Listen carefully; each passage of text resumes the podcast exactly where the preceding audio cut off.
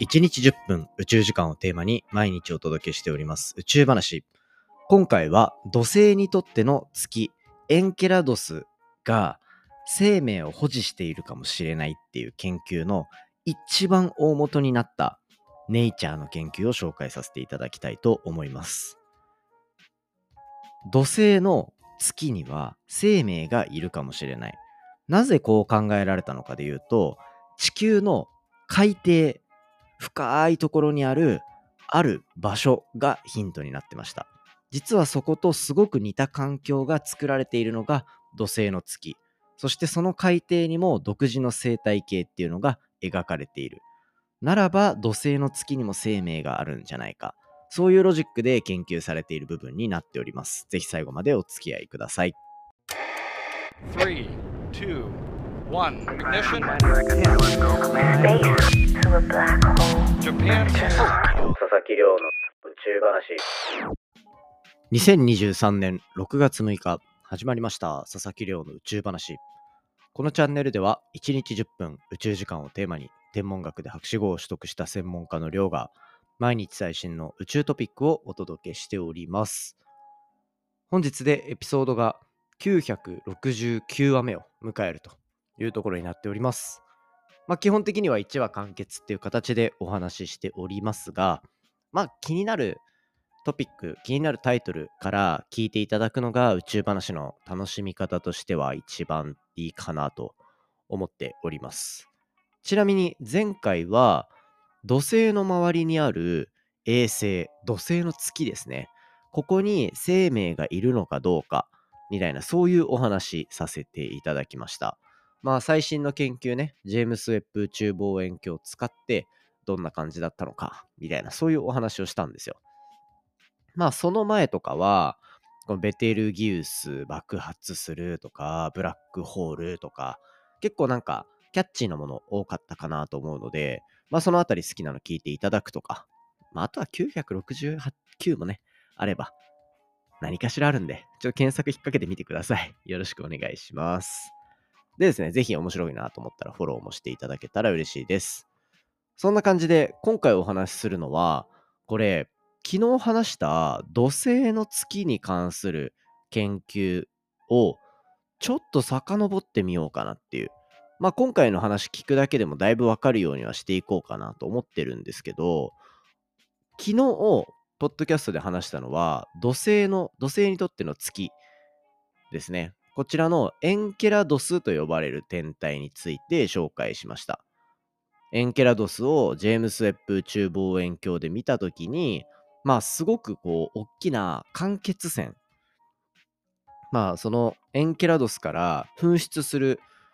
プルームって呼ばれるんですけど、ジェットでブシュってなんか噴出して水をまき散らしてるみたいな。そういう研究の話をさせていただいたんですね。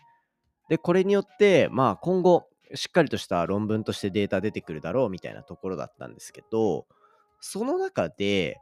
話していたのは、そもそもこのエンケラドスっていうのが、地球外生命体を探すのに非常に適した天体なんじゃないかっていうところを、なんかある、もう大前提、そういう天体なんですっていう体で話しちゃったじゃないですか。そこを今回はちょっと深掘りしていこうかなっていうふうに思ってます。なので、今回の話聞いて前回のエピソード聞くっていうのでもいいし、前回の聞いてから今回に戻ってくるっていうのでも全然いいかなっていうふうに思ってます。で、今回紹介しようと思ってるのは、この土星の衛星エンケラドスですね。なんかもういろんなね、サイト見ると、カタカナにするとむずいんですね、これ。エンケラドス、エンケラドゥス、エンケラ出すみたいな みんなもどれで検索するかすごい悩むと思うんですけど、まあまあまあ、エンケラドスが一番言いやすいかな、個人的には。多分別にどれでもいいんですけどね。英語のスペルで書いたらどっちもどっちって感じです。で、まあそんな中で、エンケラドスの中に液体の、まあ、海があって、で、その海の、まあ、水とかがこう間欠泉みたいな形で噴出していると。で、この間欠泉っていうのは温泉地に行った時とかに、まあ、たまに見れたりするような内側からこう熱のエネルギーとかをある一箇所の穴から一気に放出しようとするみたいな、ブシュってやつですね。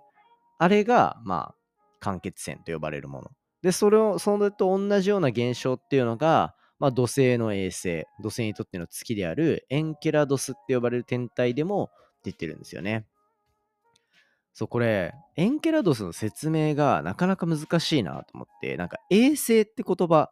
実は意外と一般的じゃないよっていう話を一回誰かにしてもらっていて、実はそうなんですよ、その、太陽って自分で光ってる恒星じゃないですか。で、この恒星って言葉もそうだし、地球を惑星として捉えるのもそうだし、その周りを回ってる天体を衛星として捉える。その単語単語がしっかりとマッチしないで、ピンとこない人って多いんだよみたいな話をされたことがあって、あ、そうなんだみたいな。なんか自分も全然その宇宙とか詳しくなかったけど、そこはなんとなく馴染みがあったから、なんか大丈夫なのかなと思ってた部分があったんで、実は衛星っていう言葉を使うのもちょっと怖かったりするんですよ、たまに。ね。だから、あの土星の月とかっていうような表現の仕方をするんですよ。ちなみにこれ、多分、英語話者の人も悩んでて、英語話者の人も、衛星って一応まあ、サテライト。でもサテライトって人工衛星なのかな？あ、かもしんないですね。あ、でも、で、それで、じゃあ論文に、それこそ昨日の記事とかってどうやって書かれてるかっていう話で言うと、サターンズ・ムーンって書いてあるんですよ。で、しかも2回目登場するときとか、近くの文章で登場するときとかは、もうザ・ムーンって書いてあるんですよ。いや、月やん、みたいな。そ、それはさすがに月って見ちゃうよっていうぐらいの書き方をしてきたりするので、なんか、みんなね、こう伝えるのに結構いろいろ工夫してるんだなと 英語でもたまに垣間見えるっていう、まあそういう状況ですね。まあそんな感じで、こう土星の周りを回っているエンケラドスと呼ばれる天体は、まあその表面が氷に覆われていて、中には液体の海があって、で、その液体のが、その氷の隙間にある噴出口から間欠泉として宇宙に向かって噴出していると。で、この噴出している液体の量っていうのが大体、液体とか内部の物質の量っていうのが、年間で 200kg ぐらい噴出していると。ね、だから、それぐらい、もう、で、なんでこれ噴出しちゃってるのか。地球上でそういう間欠泉があっても、別に地球から出ていくことはないですよね。これは土星の衛星であるこのエンケラドスの重力が、まあ、かなり小さいっていうところで、吹き出したその水蒸気だったりっていうのをしっかりとキープしておくまでのパワーがない。だからこそ宇宙空間に放出されていってしまうっていう、実はそういう現象なんですよ。地球が住みやすい星であるっていうところの実は大前提にちょうどいい重力で大気をキープできるっていうそういう環境も整っていたりするっていうのがこれもまたなんか一種もう僕たち当たり前のように空気あるし上に投げたものは下に落ちてくるし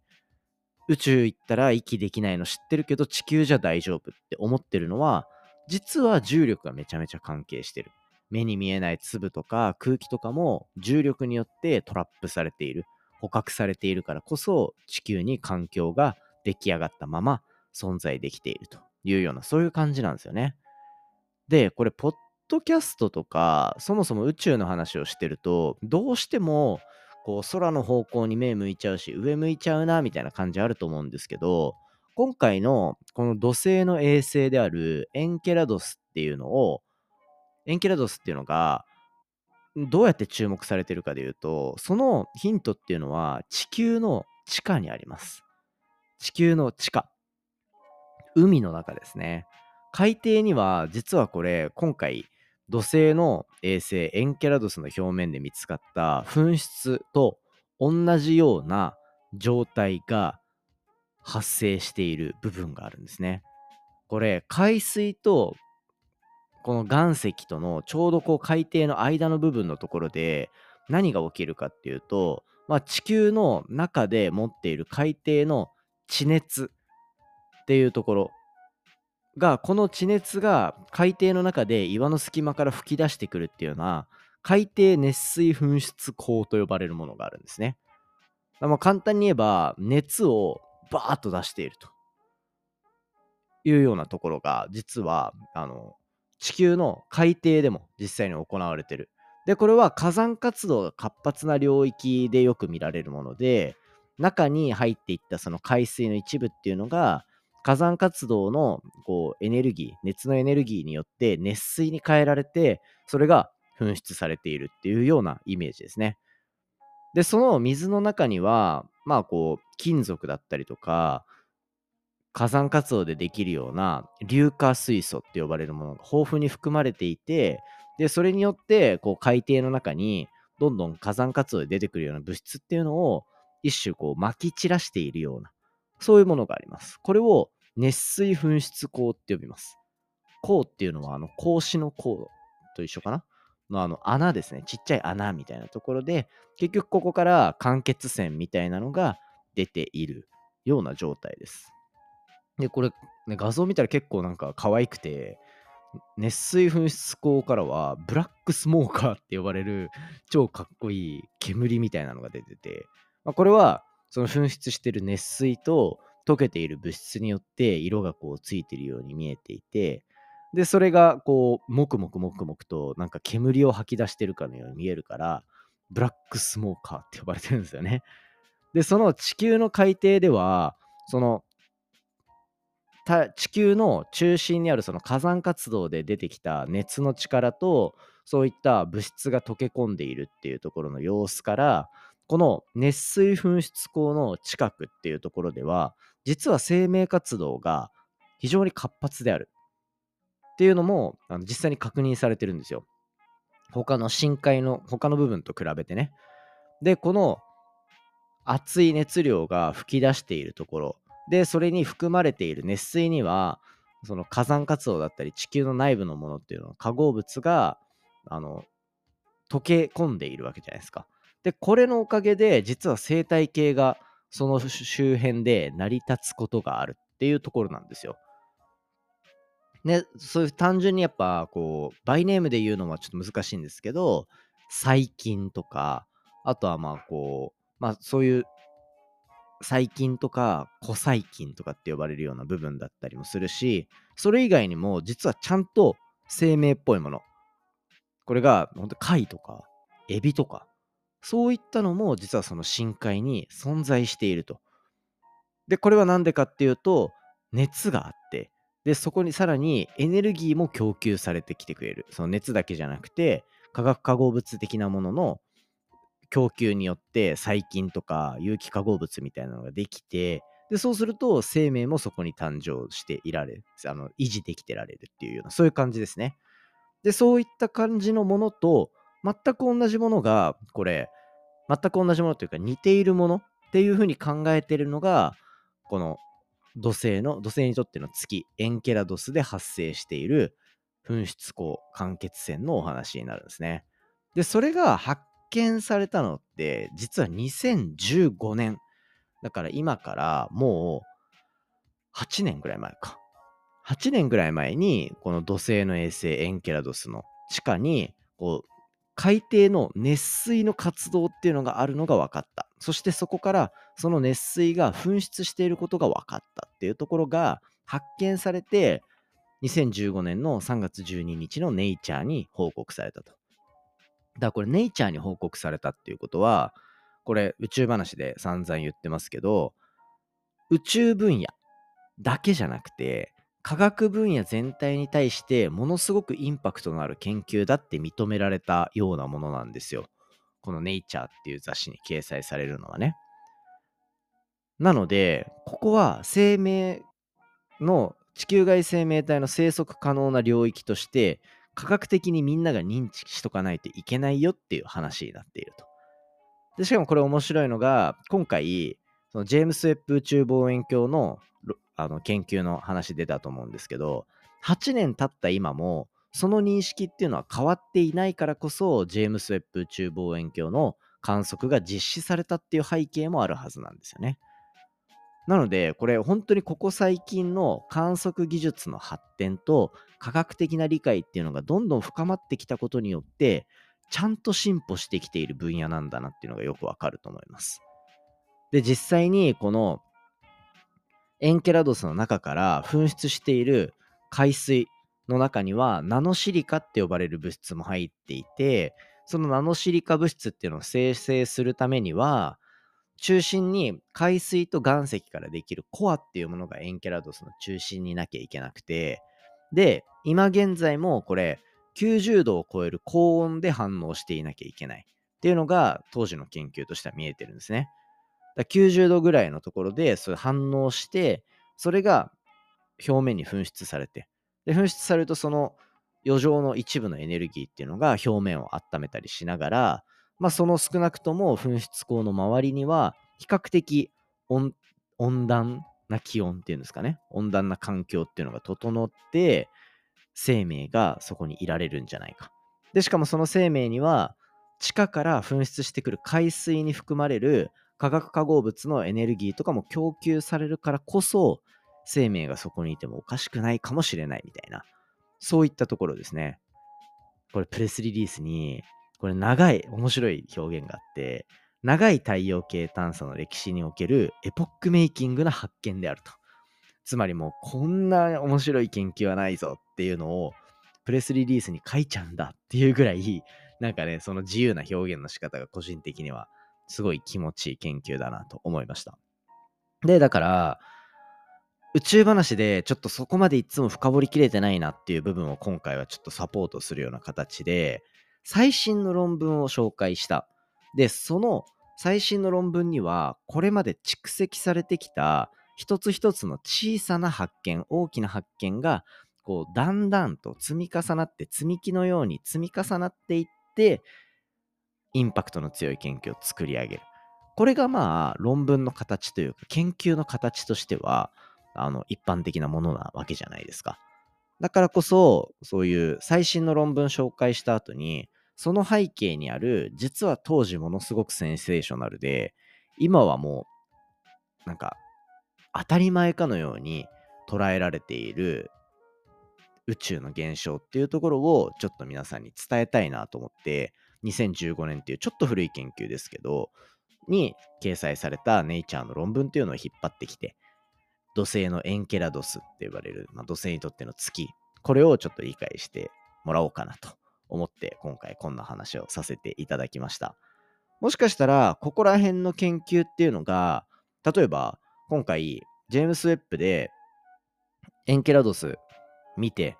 巨大な噴出確認しましたってなったら、それを分析したらもしかしたらこのナノシリカ粒子っていうのが見つかるかもしれないしっていうところの背景もありますよね。で、そこに加えて、やっぱエンケラドスの研究って大体注目度上がってきてるのって2006年とか5年とかっていうようなそれぐらいでつまりまだ20年も経ってないような分野なんですよね。そこでここまで注目度集まってきてるっていうのはこれからもどんどん発展していく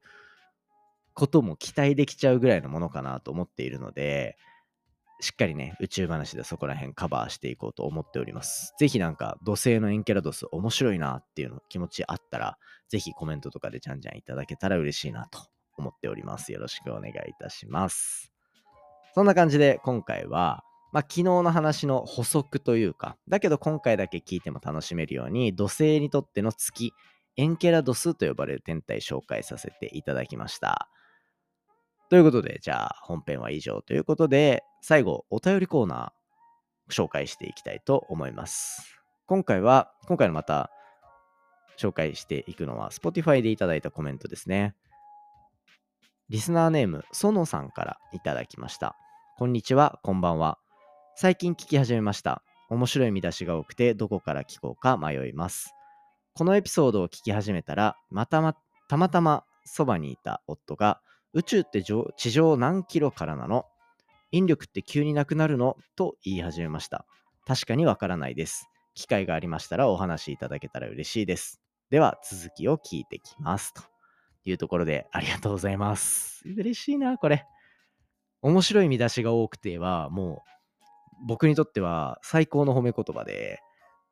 あのー、結構考えてるんですよ、ちゃんと。ね。なんか宇宙って小難しく聞こえたら嫌だなと思うからこそ、なるべくふわっと書くようにしてるしっていうので、実は朝日新聞の方たちにも褒めてもらったことがあるぐらい、ちょっとタイトル自信あるんですよね。なんかそこをちょっと頑張ってるところを、あの、褒めてもらったみたいな感じで結構嬉しいなと思いました。で、これ、コメントの中で書いていただいてた、宇宙って地上から何キロからなの？引力って急になくなるの？っていう、この旦那さんのね、めちゃめちゃ、なんて言うでしょう、鋭い質問。で、これって結構実は定義曖昧で、宇宙って地上何キロからなのかっていうところで言うと、期間によって違うんですよね。アメリカの空軍とかは、ちょっと調べたんですよ。アメリカの空軍とかは80キロって言ったりするし、逆に言うと、なんちゃら県、なんちゃら県とかあるじゃないですか。大気圏の中にも、実はいくつか種類があって、ね。で、大気圏って一番外側まで一応定義あると、上空500キロとかなんですよ。だけど、宇宙ステーションとかって、高度400キロぐらいを飛んでたりするんですよね。っていうような感じで、なんか大気っぽい定義はされてるけど、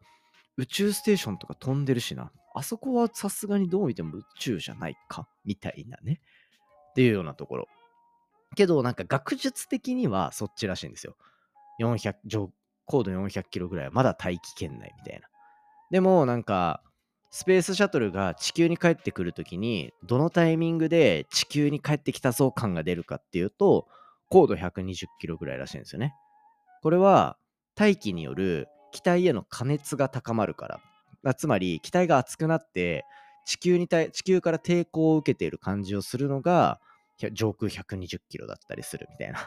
っていうので、80キロだったり、400キロだったり、500キロだったり、100キロだったり、120キロだったりすると っていう感じなので、まあまあまあ、どこからかは正直多分みんな分かってないんじゃないかなっていうのが正直なとこですね。で、引力もだんだん弱まってくる。ですよ。質問にあった引力の部分で言うとね。で、それもそうだし、弱まってくるし、なんなら、国際宇宙ステーションも無重力っていう表現は正確にはしないんですよ。国際宇宙ステーションは微重力っていう言い方をする。まあ、ほぼ無重力みたいな感じですね。っていうような状態なので、あの、引力もだんだんだんだん弱まってくるから、急にここからパツンってなくなるってことはない。ので、なんかそういったところから宇宙の曖昧さっていうのはもうすでに存在しているみたいな。そういう感じですかね。いや、でもいい質問だな、これ。あの、ぜひですね、旦那さんにもこちら、あの、お伝えいただけたら嬉しいなと思います。これ、全然関係ないな。時間全然ないな。まあいいや。あの、女性の方のパートナーをなんて呼ぶか問題って、みんななんかどうやって言ってんだろうみたいな。なんか旦那さんって上下関係あるみたいな言い方するじゃないですか。だからあの、嫁って言わないで妻って言いましょうみたいなやつですよ。だから夫っていう表現はすげえいいと思うんですけど、うん、いいはず。妻、夫ですもんね。ただ、その人から女性の方のパートナーを何て呼ぶかみたいな ね。もうパートナーで一括りにしちゃえばいいんですけど、なんかそういうのを最近すげえ考えるんですよ。ね。まあいいや。あなんかそういうのも誰か気になんないかなと思って 全然宇宙関係ないけど、みんなどうやって呼んでるんだろうみたいなのもしあったら教えていただけたら嬉しいなと思います。そんな感じで今回は以上にしていきたいと思います。今回の話も面白いなと思ったらお手元の Spotify アプリでフォロー、フォローボタンの下にある星マーク、こちらからレビューいただけたら嬉しいです。番組の感想や宇宙に関する質問については Twitter のハッシュタグ宇宙話、宇宙が漢字で話がひらがなになっております。また Spotify の Q&A コーナーからじゃんじゃんお寄せください。それではまた明日お会いしましょう。さようなら。